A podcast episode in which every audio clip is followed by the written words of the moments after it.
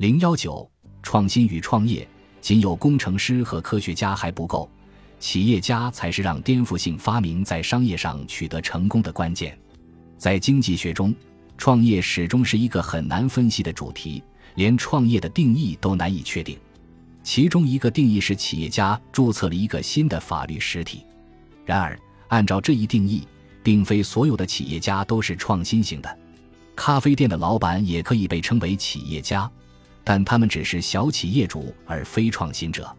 无论定义如何，只有创新型的企业家才能对经济发展发挥重要作用。创新型企业家可能不是企业的唯一所有者，企业可能还有其他形式的投资者，比如天使投资者或风险资本家等。但不同于研究人员或教授的是，企业家可以分享更多创新的回报。创新也可以分成不同的种类，成熟的大型公司善于进行改进性的创新，而颠覆性创新则通常来自新创立的公司。例如，亚马逊是一家创业公司，它的出现颠覆了零售行业；而优步则是一家颠覆了传统出租车行业的创新型公司。那么，为什么传统大公司不善于进行颠覆性创新？这是因为传统大公司通常是现状的既得利益者，也就是说，他们从现有的生态系统中获益，而颠覆性的创新将会破坏现状，可能危及他们的既得利益。例如，巴诺书店的高级管理者没有要做最好的网上书店这一远见，当他们面临亚马逊的激烈竞争时，才创建了一家网上书店作为应对。此外，传统大公司的官僚体制和平均化激励制度，减缓了他们进行颠覆性创新的步伐。与此相反，创业者愿意承担更多的风险，所以拥有更多的决策权，最终能够获得更大的回报。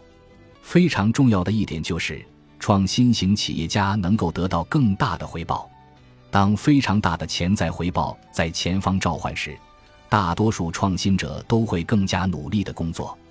此外，只有当创新者的经济利益与企业主一致时，创新者才会进行适当的冒险去换取商业上的成功。如果只是微创新，那么由于其结果相对容易预测，大公司也能设计有效的激励制度去鼓励创新。但颠覆性创新在本质上是不可预测的，公司也就不可能预设有效的激励制度。最好的激励制度就是利润分成。这实际上让创新者变成了企业家，这就是颠覆性创新只能在初创企业而非大型企业中蓬勃发展的原因。在全球十家最大的高科技公司中，除了 IBM 之外，其他都是在过去四十年的时间区间内，由企业家们在他们四十岁之前创建的。这些公司很快把最新技术变成了商业上的成功。这些公司发展壮大之后。